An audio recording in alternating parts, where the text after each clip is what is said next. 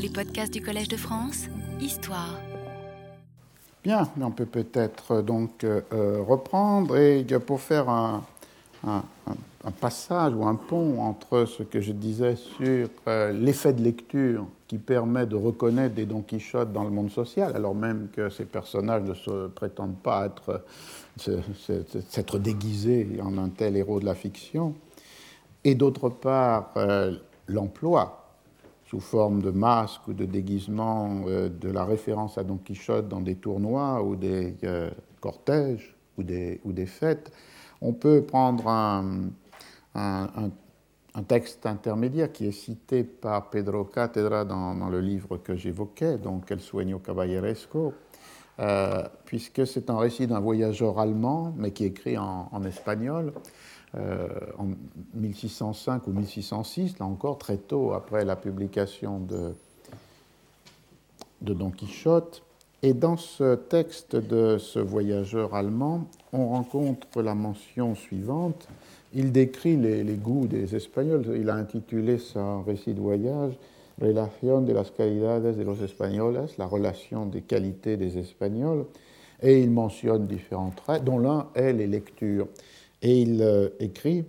des livres de chevalerie et de divertissement, libros de caballería y de entretenimiento, il y en a beaucoup. Et la plupart d'entre eux, impertinentes, impertinents, sans valeur. Aunque hay algunos muy lindos, bien qu'il y en ait certains qui sont euh, euh, très, très bons, très beaux, et pour le moins bien reçus. Et ce sont, a lo menos bien recibidos, y son, et il cite quatre titres la Celestina, Lazario de Tormes, Primera parte del Pícaro et Don Quixote de la Mancha. Et euh, Pedro Catera commentait cette liste comme étant très curieusement, dès 1605 ou 1606, une des listes les plus canoniques possibles de la littérature espagnole, puisqu'évidemment la Celestina est la tragicomédie, premier acte auteur anonyme, 18 actes ajoutés par Fernando de Rojas, euh, Lazario de Tormes, premières éditions milieu du XVIe siècle, texte fondateur du roman picaresque. L'allusion à Primera parte del Pícaro, c'est une allusion à la première partie du Guzmán de Alfarache, deuxième grand roman picaresque du Amateo Alemán, et finalement Don Quixote de la Mancha. C'est-à-dire ici la, qualification finalement des textes les mieux reçus et euh, les plus euh, dignes d'intérêt à partir de ces trois genres qui sont sans doute l'apport le plus essentiel de la littérature euh, espagnole du XVIe siècle euh, et du début du XVIIe siècle à la littérature mondiale, euh, la tragicomédie, dans le cas de la Celestina, le roman picaresque, Lazario Guzmán et le Don Quichotte. Alors, mise en place donc cette présence des, des références à des lectures, à une puissante circulation et en plus à une euh, réception euh, intense, on peut comprendre pourquoi que Don Quichotte va apparaître très tôt dans ces fêtes de euh, cours ou dans ces mascarades populaires. Deux exemples. Un sur lequel il n'y a pas d'informations très développées, simplement 1608, à l'entrée du duc de Lerma. Le duc de Lerma était le, principal ministre, en espagnol on dit valido, du roi Philippe III. Et il entre dans une petite ville d'un euh, domaine qui a été incorporé à ses propres biens, la ville de Tudela del Duero. Et la relation de cette entrée du duc de Lerma dans cette ville s'accompagne d'une mention d'une corrida, d'une course de taureaux qui a lieu sur la place de l'hôtel de ville et dans laquelle on représente, je cite, les aventuras del caballero Don Quixote, les aventures du chevalier euh, Don Quichotte, 1608. Mais le cas sur lequel je voudrais m'étendre un peu plus, c'est un cas euh, doublement intéressant, d'une part parce qu'il est antérieur, 1607, on se rapproche sûrement de la date de la Commedia de Guillaume de Castro, et euh, d'autre part parce que c'est un cas qui nous mène de l'autre côté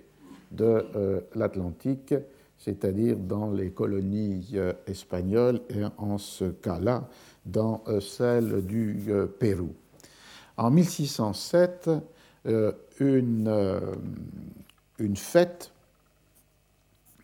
qui est en fait un tournoi ou une course de bagues, c'est-à-dire une, une, compétition dans laquelle les chevaliers qui s'opposent ne sont pas dans un duel, ou dans un, affrontement de tournoi, mais doivent réussir à pointer leur lance à l'intérieur d'une cible qui est placée euh, au milieu de la, euh,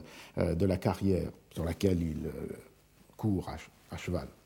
Et donc c'est une ville du Pérou qui n'est pas Lima, mais qui est Paosa, et dans cette petite ville qui appartient à une province, à une immense majorité d'Indiens, la province de Parinacochas, il s'agit pour le corregidor, l'administrateur de la ville, de célébrer la nomination toute récente d'un nouveau vice-roi du Pérou qui s'appelle Don Juan de Mendoza y Luna, marquis de Montesclaros.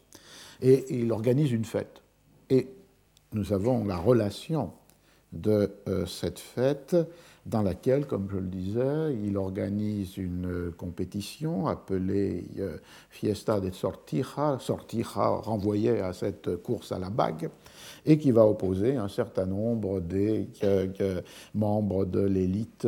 euh, espagnole de la ville de, de, la petite ville de Pausa, P-A-U-S-A.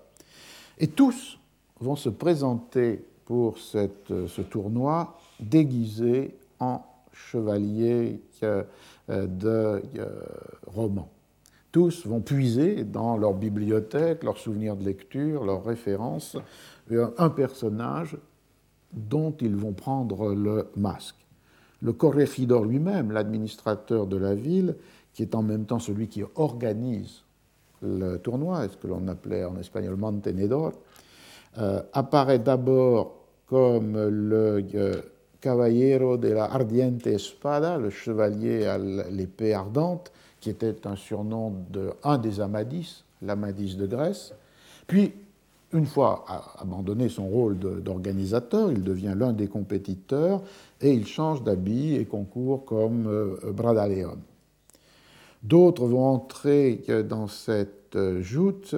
comme s'ils étaient, un, le chevalier antarctique avec une compagnie de plus de 100 Indiens qui l'accompagnent, parce que chacun entre dans euh, la compétition accompagné d'un, euh, bah, d'une suite.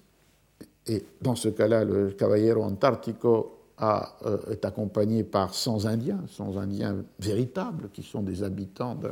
la province de Parinacochas. Un autre, le chevalier de la forêt, Caballero de la Selva, est précédé par quatre sauvage. Un autre, le, chevalier aventureux, Cavaliere Venturoso, apparaît en habit de, de en habit des musulmans euh, d'Espagne euh, convertis euh, après 1492, et surtout dans la, partie mauresque ou morisque de la population espagnole. Et au, milieu de tous ces chevaliers de romans, de tous ces chevaliers de, papier, de littérature, euh, l'un d'eux, Don Luis de Córdoba, euh, qui euh, indique la relation, est dans ce royaume connu sous le nom de Luis de Galvez, euh, on voit ici quel, type de. Cette seule mention montre comment la recherche de l'aventure dans la colonie peut entraîner des doubles identités. Ce Don Luis de Cordoba euh, est présent dans le monde du Pérou colonial sous un autre nom. Il a choisi aussi un autre héros, donc non pas l'un des romans, l'un des chevaliers des romans de chevalerie, mais il apparaît comme, je cite, euh, le Caballero de la Triste Figura, Don Quixote de la Mancha, tan al natural y proprio de como lo pintan en su libro. Donc le Chevalier à la Triste Figure, Don Quixote de la Manche, euh, aussi exactement qu'il est peint dans son livre. On retrouverait presque l'expression de la l'indication scénique de Guillaume de Castro, tal como lo pintan en su libro, et ici, euh, tan al natural y proprio, tant exactement, adéquatement à la façon dont il est représenté dans son livre. Ce qui amenait évidemment immédiatement une question qui est qu'est-ce qui peut être connu du Quichotte en 1607 dans cette ville de province de la colonie du Pérou. Et la question qui est du coup posée, qui nous éloigne non pas considérablement, mais d'une certaine manière, de mon propos du départ, c'est-à-dire analyser la comédia de Guillaume de Castro, euh, mais pour rendre compte de l'impact puissant de la circulation du Quichotte, euh, est la question qui avait été posée dans des travaux classiques sur euh, les livres qui ont traversé l'Atlantique, depuis Séville jusque soit au Mexique, soit en Colombie, soit au Pérou, et qui ont été envoyés dans la colonie. Et donc, du coup, la question plus particulière, quelle était la présence du Don Quichotte de Cervantes dans ce monde colonial des Indes euh, espagnoles? Il y a plusieurs manières d'essayer de répondre à cette question. Plusieurs historiens, depuis l'un qui était plus fameux que d'autres, Irving Leonard, et des collègues espagnols plus, jeunes et qui ont travaillé plus récemment, ont utilisé les mêmes fonds, c'est-à-dire euh, euh, l'Archivo General de Indias, l'archive générale des Indes, qui se trouve à Séville et où,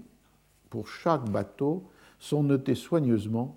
tous les livres qui sont embarqués, soit parce qu'ils sont embarqués par des libraires qui euh, envoient des caisses de livres à des correspondants qui sont déjà installés à Mexico euh, euh, ou, à, Lima, ou à Cartagena de las Indias, soit parce que, avec le souci de censure et de contrôle qui est celui de l'Espagne du début du XVIIe siècle, y compris les livres qui sont transportés par des voyageurs individuels, sont notés dans ces archives générales des Indes. Et euh, à la fois les travaux d'Irving Leonard et les travaux plus récents, euh, par exemple de Carlos Alberto González Sánchez, ont utilisé ces sources pour essayer de repérer quels étaient les titres ou les genres les plus fréquemment euh, transportés de la métropole aux colonies.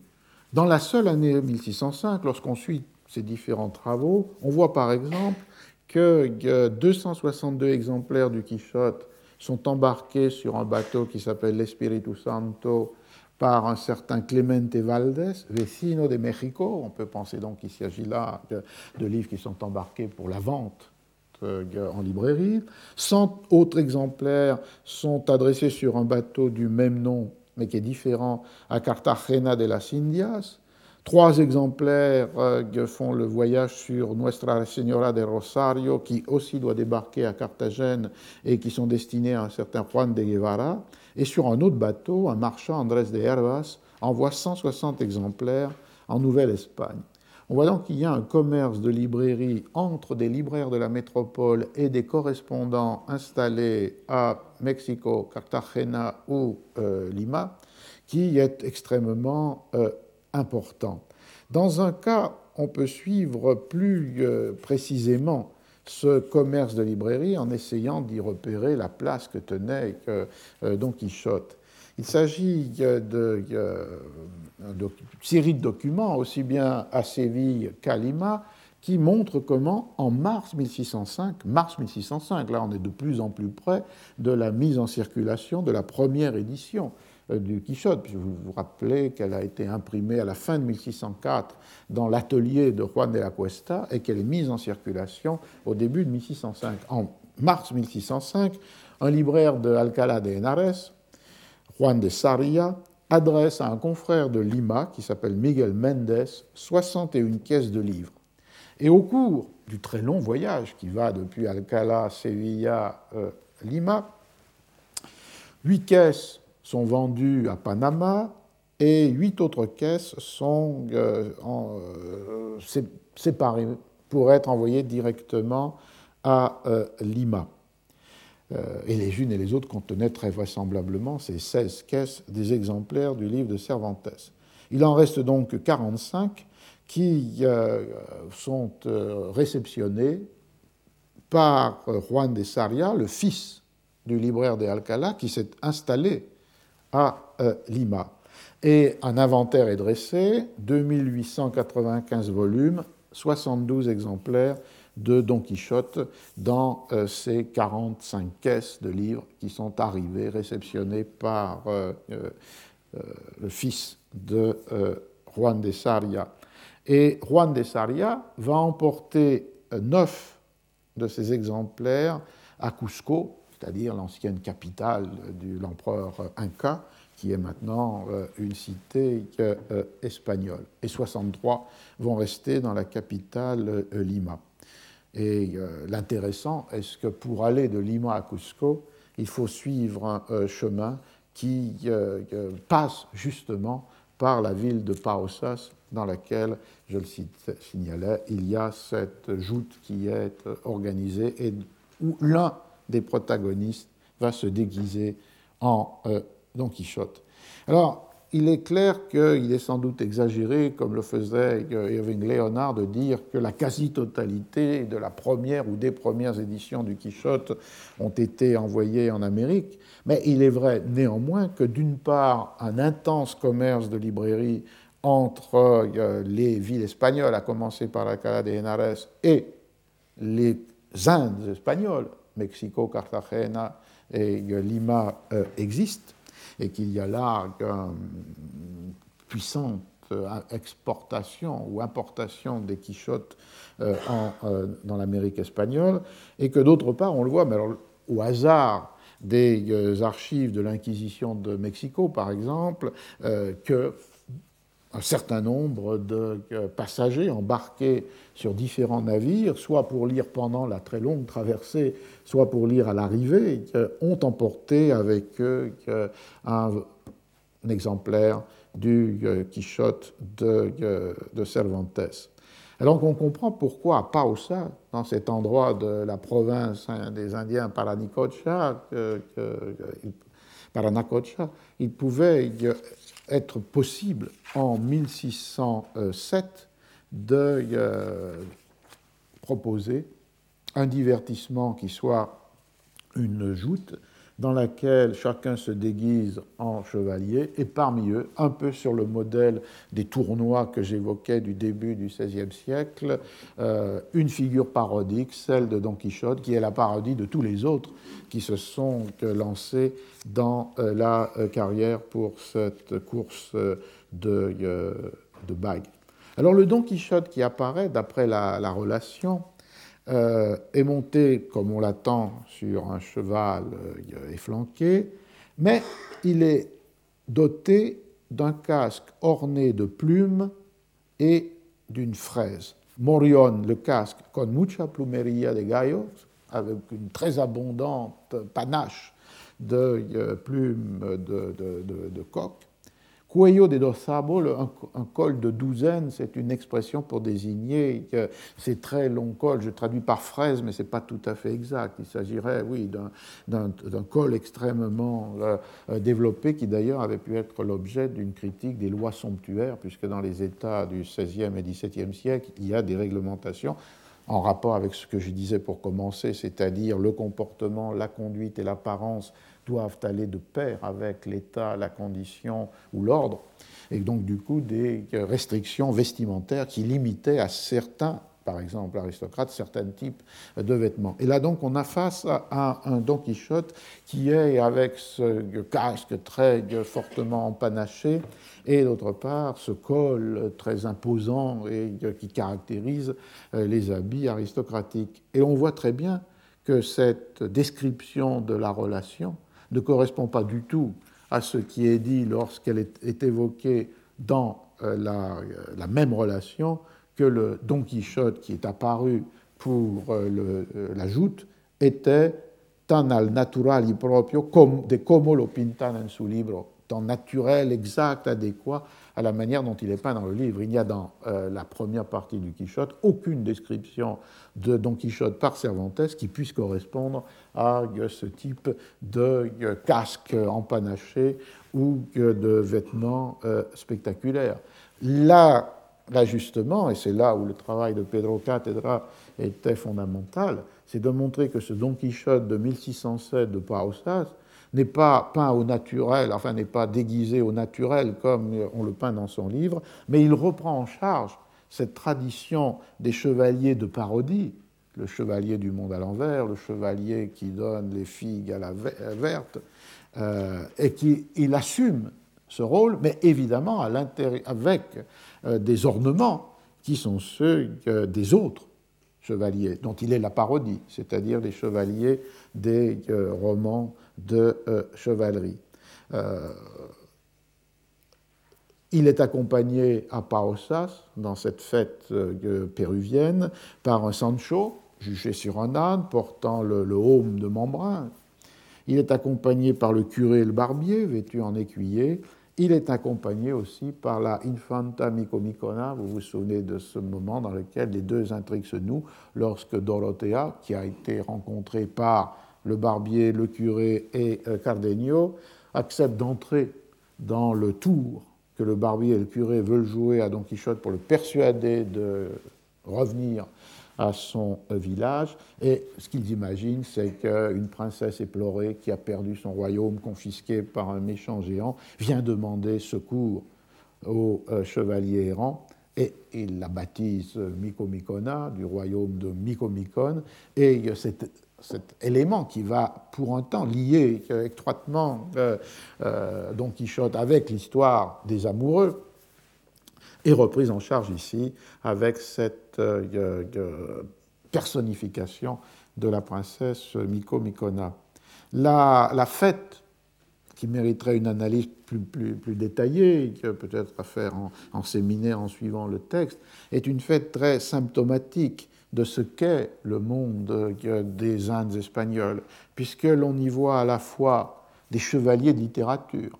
donc ceux de cette élite espagnole, élite locale, élite euh, de, la, de, la, colonie, se sont déguisés en chevaliers de littérature. On y trouve de véritables Indiens qui jouent leur propre rôle et qui accompagnent certains de ces chevaliers. On y trouve aussi euh, de faux morts, c'est-à-dire cette autre réalité de l'Espagne du XVIe et XVIIe siècle, qui est la réalité euh, dans laquelle une part importante de la population après la Reconquista est formée par ces morts théoriquement convertis de, gré, de force plus que de gré au christianisme et qui sont les moriscos et qui justement dans ces mêmes années 1609 vont se trouver expulsés par Philippe III avec le soupçon que leur conversion n'est euh, pas réelle et qu'ils continuent euh, la fidélité à la foi de, euh, de Mahomet. Et on y trouve comme spectateur l'élite espagnole des administrateurs et de leurs femmes ou de, ou de leurs filles. Euh, et donc, cette, fête de Paos, c'est comme un condensé, une rencontre entre les Espagnes, l'Espagne de la littérature chevaleresque, l'Espagne de l'administration coloniale, l'Espagne des populations indiennes soumises et l'Espagne des morts euh, reconquis et euh, convertis à la fin de la journée, un prix est donné pour celui qui a fait la meilleure invention et il est donné au Caballero de la Triste Figura, à ce euh, euh, aventurier euh,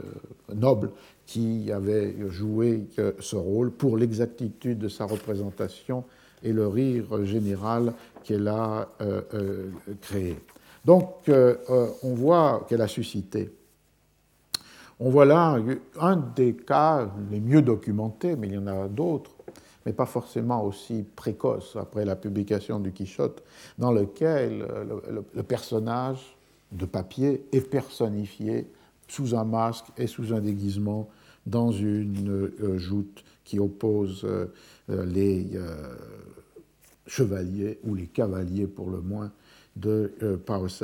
Et un thème important serait de suivre, au-delà des limites chronologiques que je me suis imposées pour cet euh, exposé, qui est très très lié aux premières années de la réception du, Quichotte, serait de suivre sa présence maintenue dans tout un ensemble de, euh, de fêtes, soit en Amérique, et on a par exemple à Mexico en 1621, lors de la fête de béatification de San Isidro, euh, un cortège qui est organisé par les ouvriers de la Plateria Real, c'est-à-dire de de l'hôtel des monnaies euh, de Mexico, et qui, euh, dans une fête religieuse, pour béatifier la béatification de San Isidro,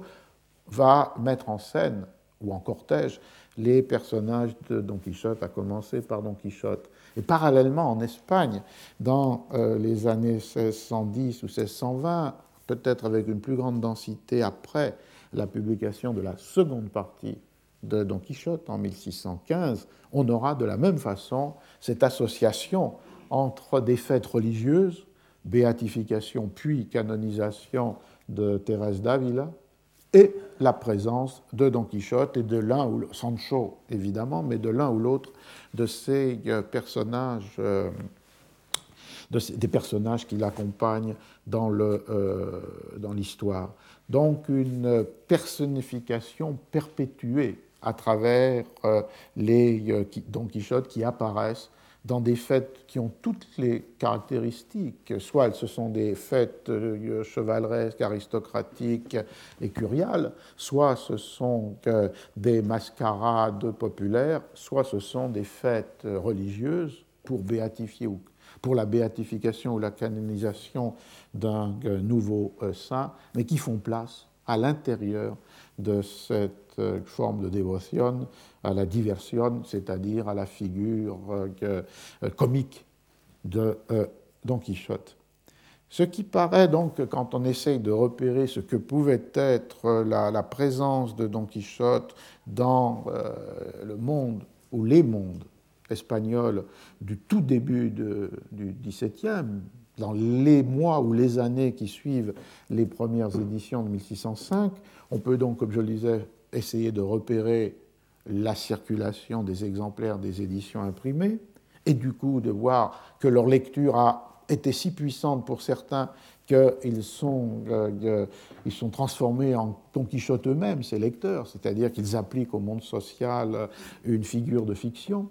On peut suivre la présence d'une incarnation, d'une personnification de Don Quichotte et de ses compagnons à travers des euh, dispositifs festifs. On pourrait aussi suivre, mais pas en Espagne à ma connaissance, la première iconographie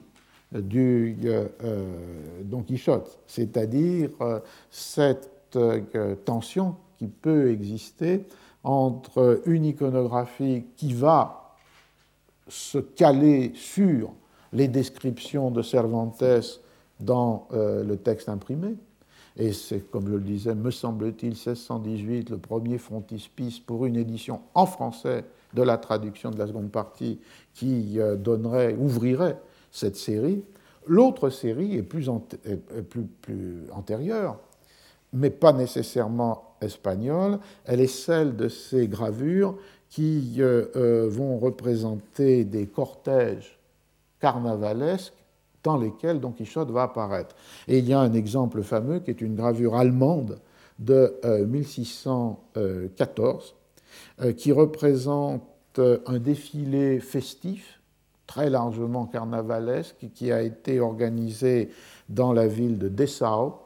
pour célébrer le baptême du fils héritier du prince d'Anhalt. C'est une fête documentée qui a eu lieu en 1613 et en 1614 l'année euh, euh, suivante dans un livre qui rassemble euh, une, iconographie qui est la mémoire de cette fête de Dessau, on y rencontre une, gravure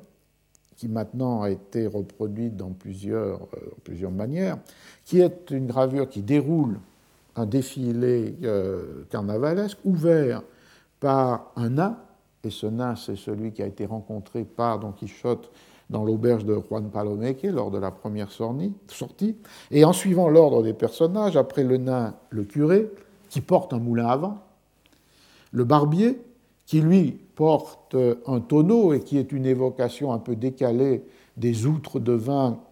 qui, je le rappelais, euh, sont prises pour le géant tyran de la princesse Micomicona et que euh, Don Quichotte transperce pendant que les autres personnages écoutent ou l'un d'eux, le la nouvelle du Curioso Impertinente, suit la Dulcinea de Toboso, et puis vient et l'ingenioso Hidalgo Don Quixote de la Mancha, Caballero de la Triste Figura, parce qu'il y a des légendes sur chacun des personnages qui sont en espagnol, enfin curieux espagnol, puisque l'un est euh, plus ou moins italianisé euh, pour Sancho Panza, Scudiero Don Quixote. Et alors le Don Quichotte de la Manche, qui a chevalier de la triste figure, qui est présent dans cette gravure allemande de 1614, et qu'il était sans doute dans le cortège festif de l'année précédente, est un de ces Don Quichotte de cour, un de ces Don Quichotte de fête de cour, puisqu'il est, comme dans la description de Paracelsus, doté d'un casque très profond, profusément panaché et d'une large fraise. Il ne s'agit donc pas du Don Quichotte du livre, mais du Don Quichotte, figure parodique, assumant toute une tradition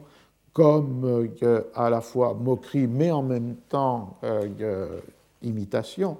des euh, chevaliers empanachés qui sont les incarnations de ceux qui sortent des livres de chevalerie. Et le cortège se clôt, suite avec Sancho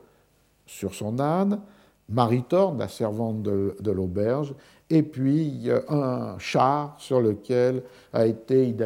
édifié le château que Don Quichotte imagine dans, lors de sa première sortie et qui est en fait euh, l'auberge dont on a euh, parlé. Et au sommet de la tour de ce château, un autre nain annonce au son de sa trompe l'arrivée du chevalier, tout comme dans la rêverie de, euh, de Don Quichotte. Cette gravure, donc due à un graveur qui s'appelle Andreas Brettschneider,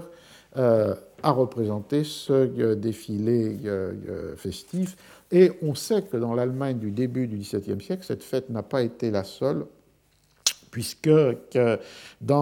pour une entrée dans la ville de Heidelberg, en 1613, Don Quichotte est présent, défiant dans un tournoi ses pairs en chevalerie. Et cette, euh,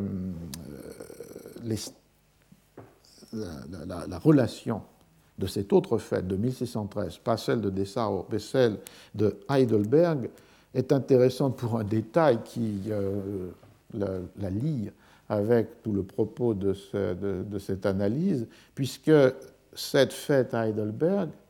en 1613, elle est donnée en l'honneur de prince électeur du Palatinat, Frédéric, et de la femme qu'il vient d'épouser, c'est-à-dire Élisabeth, la fille de Jacques Ier d'Angleterre, c'est-à-dire le couple électeur palatin et Élisabeth, qui quelques mois auparavant avait assisté à Whitehall à la représentation de Cardenio qui a été euh, joué par les Kingsmen euh, euh, en 1613 deux fois, et la première pour célébrer en l'honneur de ce mariage entre Frédéric, prince palatin, et Élisabeth, fille de Jacques Ier. Ils ont donc eu une année très quichotesque, puisqu'ils ont commencé avec la représentation de Cardenio pour ensuite assister à ce cortège dans lequel un Don Quichotte de parodie euh, par rapport aux chevaliers des romans est, euh, montré dans les rues de euh, Heidelberg. Alors, il reste un, quart d'heure. Je, vais, je vais garder pour la prochaine fois la suite de l'analyse de la Commedia de Guillaume de Castro, une fois revenu de ce détour, mais qui n'en était pas un, qui est un détour pour essayer de comprendre, un peu comme je l'ai fait dans le cas anglais, euh, qu'est-ce qui pouvait être pour les spectateurs, les lecteurs de, de l'Espagne et des Espagnes des années 1605-1608, Don Quichotte. Quels étaient les véhicules qui donnaient accès au texte, quelles étaient les manières à travers lesquelles une représentation mentale des personnages pouvaient se construire, et quelles étaient finalement les traditions qui pouvaient, où pouvait s'inscrire une présence de Don Quichotte. Et je crois qu'en suivant cet apport, me semble-t-il, fondamental de Pedro Cátedra, on peut corriger ce qui serait une tentation, c'est-à-dire euh, la, la, tentation réaliste euh, d'appliquer comme modèle général ce que je décrivais comme pratique de notre noble portugais à la fête de Valladolid de 1605 c'est-à-dire d'une identification réaliste, euh, soit de personnages réels, soit de déguisements de cours, avec le Don Quichotte tel qu'il est peint dans son livre. Affirmation constante que l'on a rencontrée dans la fête ou dans la comédia. Mais montrer que face à cette application réaliste de euh, Don Quichotte sur le monde social ou dans les divertissements festifs, il y a un contrepoint qui s'inscrit dans une traduction de plus longue durée, préalable euh, au texte de Cervantes, celle de, de, texte de 1605, et qui renvoie à cette chevalerie de papier devenue chevalerie en représentation et qui caractérise depuis le début du XVIe siècle tout un ensemble de fêtes et de divertissements euh, en Espagne. Alors, pour terminer, puisque cette idée a été puisée dans le livre de Pedro Catedra, j'aimerais, prolongeant les séminaires qu'il a fait ici, euh, réfléchir avec lui sur la, la, thèse centrale qui est développée parce qu'elle peut toucher non seulement à cet élément c'est-à-dire un Don Quichotte qui s'inscrit dans une tradition parodique qui le précède, et une tradition parodique qui était moins textuelle que, festive, c'est-à-dire incarnée dans des tournois et des joutes, euh, et comment, à partir de cette euh, perspective, faire retour sur les significations du Quichotte dans son temps, puisque non seulement il y aurait la question à poser de comment des lecteurs ou des spectateurs ont eu accès si rapidement à euh, ce texte et donc comment il a envahi leur imaginaire, euh, leur songe, leur représentation, mais est-ce que c'est possible de euh, savoir sur quel registre le livre a pu être lu? Et une réponse immédiate est évidemment la réponse qui renvoie à ce registre de la parodie, euh, du comique, du ridicule, qui est le premier Don Quichotte, et dont nous allons trouver dans la Commedia de Guillermo de Castro de multiples exemples, c'est-à-dire un Don Quichotte qui non seulement est accompagné par Sancho, qui joue ce rôle du gracioso des comédias, du personnage qui fait rire, mais même qui est lui-même l'incarnation de ce personnage grotesque, ridicule et risible. Il y a donc euh, ce déchiffrement-là du, euh, du fou gracieux. Mais il y a sans doute un autre déchiffrement euh, possible qui est celui suggéré par Pedro Catedra lorsque, dans le sous-titre de son livre, il donne de la Cavalleria des Papels, de la chevalerie de papier, de ces éditions multiples du début du XVIIe siècle, et d'ailleurs, à la fin du siècle, un nouveau, euh, une nouvelle poussée de, la présence de la chevalerie de papier avec euh, de multiples manuscrits ou de multiples formes des euh, romans devenus romances, al sueño real de Don Quijote, au songe, et je pense qu'il y a un jeu de mots volontaire de Pedro Catella, parce que le songe ou au rêve réel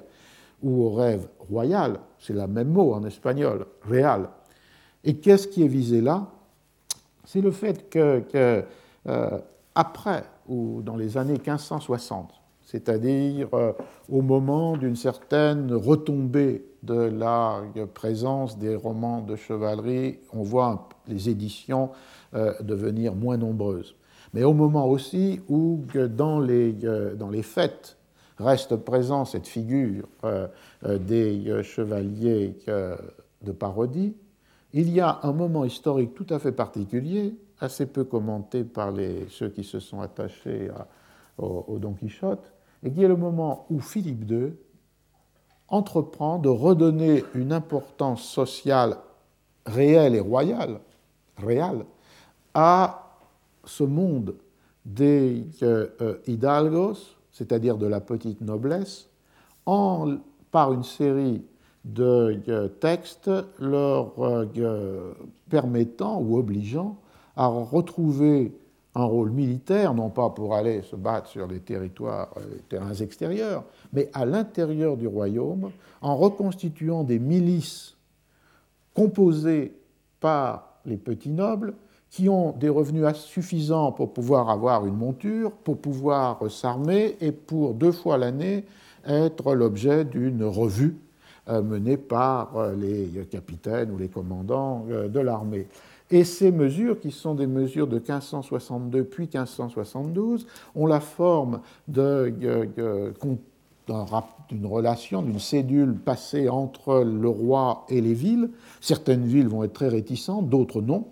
Et on voit pendant les années 1560-1570 le retour possible à un rôle militaire donné à la hidalguia, à ces petits nobles, classe à laquelle appartient Don Quichotte, c'est-à-dire Alonso Quijano ou Quijada. Et euh, ce que veut montrer euh, Pedro Cátedra avec ce rappel historique, c'est-à-dire qu'il n'y a pas un déclin inexorable du rôle administratif ou militaire de la petite noblesse avec la construction de l'état de justice et finances, c'est de montrer qu'à ce moment-là des années 1560-70, sans doute des années dans lesquelles le personnage imaginaire Alonso Quijano a une trentaine d'années, il y a le songe possible d'une restauration du rôle militaire de cette petite noblesse, et qui est sans doute le rêve de Don Quichotte. Ce rêve de Don Quichotte, tout entier fondé sur le dérangement mental, le dérèglement mental produit par la lecture des romans de chevalerie, rencontre une conjoncture historique. Elle rencontre ce moment où un Alonso Quijano ou un, euh, pouvait penser à retrouver un rôle militaire euh, et donc social qui lui avait été euh, euh, dénié à la fois par euh, le développement des armées de métier et par la construction d'un État bureaucratique centralisé et de justice et de, et finances. Et ce qui est la, lecture possible dans les années 1605, c'est à la fois de replacer dans cette conjoncture historique cette figure de l'Hidalgo récupérant ou pensant récupérer ou rêvant de récupérer cette euh, fonction, et d'autre part la vanité au sens de la destruction, de l'impossibilité de ce rêve, puisque dès la fin du XVIe et au début du XVIIe siècle, cette restauration d'un rôle militaire euh, entre en faillite et n'a aucune euh, réalité sociale, même si dans de nombreuses villes, ces hidalgos, cette petite noblesse, avait reconstitué des euh, compagnies, des cofradías, c'est-à-dire des corporations, des, pardon, des confréries, des compagnies qui étaient comme une forme de sociabilité donnée à ce retour à un rôle militaire. Mais cette tentative euh, échoue, et à partir de ce moment-là, il y a à la fois la désillusion de, euh, de, ceux qui avaient pensé possible cette restauration, il y a aussi le fait qu'à euh, partir de ce moment-là, la, la chevalerie va passer à la fois dans la réalité sociale et dans le monde imaginaire de cette vision traditionnelle, militaire, guerrière, à la vision de cour. Et si on pense aux deux parties de Don Quichotte, on peut les ajuster à ce schéma. C'est-à-dire que la première partie, à la fois, voit ou présente un Alonso Quijano qui est situé dans une conjoncture où la déraison de ces lectures pourrait trouver une euh, application dans le monde social, avec cette euh, nuance ou différence, c'est que, les petits nobles qui pouvaient être appelés dans ces compagnies ou ces confréries militaires devaient montrer un niveau de fortune qui visiblement n'est pas celui de Don Quichotte. Et donc, ce qui le rend ridicule de ce point de vue-là, en dehors du rêve de lecture, ce qui le rend ridicule ou pathétique, c'est le fait qu'il rêve d'un destin social qui de toute façon lui serait interdit, puisque ce n'est pas avec Rocinante ou un casque de papier ou de carton que l'on pouvait entrer dans ces euh, confréries. Et donc la subtilité du, rire que peut produire en 1605 à un lecteur espagnol le Quichotte est liée à cela. Elle est moins liée à l'absurdité radicale de ce qui aurait été possible dans des années 1560 ou 70 qu'elle est liée, c'est-à-dire un retour des hidalgos dans un rôle militaire, qu'elle est liée au fait que Don Quichotte est de toute façon écarté par sa condition lamentable, socialement, économiquement lamentable, de cette euh, possibilité. Mais la cible est bien cet euh, retour dans le monde social d'un modèle chevaleresque qui avait été celui de la chevalerie de papier, puis de la chevalerie représentée dans les tournois ou les fêtes nobilières, et réassumé par Philippe II avec ses ordonnances ou ses cédulas des années 1560-1570 dans une euh, dimension euh, militaire au service de la monarchie. Et de là, el sueño real, réel et royal. Si on pense à la deuxième partie du, Don Quichotte, 1615, on y voit un Don Quichotte qui est euh, beaucoup plus souvent moqué ou objet de la parodie et du ridicule en rapport avec la chevalerie de cour, avec cette quatrième euh, chevalerie que Pedro Catedra euh, désigne Caballeria Cortesana. Et lorsque Don Quichotte se trouve avec le duc et la duchesse, c'est que comme euh, musicien, danseur, poète, euh, avec tous les, attributs d'une euh, aristocratie ou d'une noblesse totalement à distance d'un rôle judiciaire, administratif et militaire, inscrit dans un modèle courtisan qui devient là la cible dans laquelle Don Quichotte joue avec ridicule ce nouveau rôle offert, proposé aux, aux membres de l'élite nobiliaire. On voit donc que la, cible s'est déplacée, mais en tous les cas, ce que suggère une telle analyse, c'est évidemment que, par rapport à toutes les projections rétrospectives sur le sens que peut avoir ou pouvait avoir le Don Quichotte, euh, une analyse historiquement fine localisée, précise, peut éviter les contresens. Bien entendu,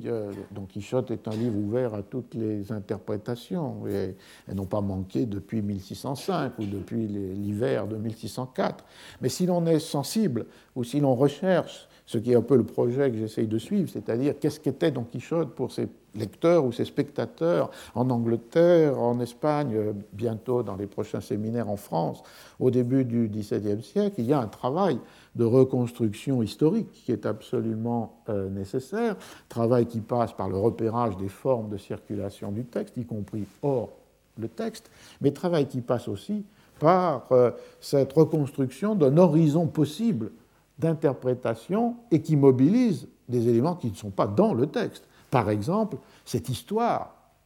en quatre temps de la chevalerie ou du modèle chevaleresque dans l'Espagne des XVIe et XVIIe siècles, le temps de la littérature des romans et romances, le temps qui est articulé sur le premier du modèle chevaleresque mis en représentation dans des divertissements, des fêtes et des tournois, le temps d'un retour à un modèle chevaleresque dans son efficace ou sa présence historique dans la dimension militaire des réformes de Philippe II, et après l'échec, la disparition de cette euh, tentative, le temps d'une euh, chevalerie totalement inscrite à l'intérieur d'un modèle d'une euh, culture de cour. Et dernier mot, ce qui expliquerait peut-être aussi pourquoi ou comment la destruction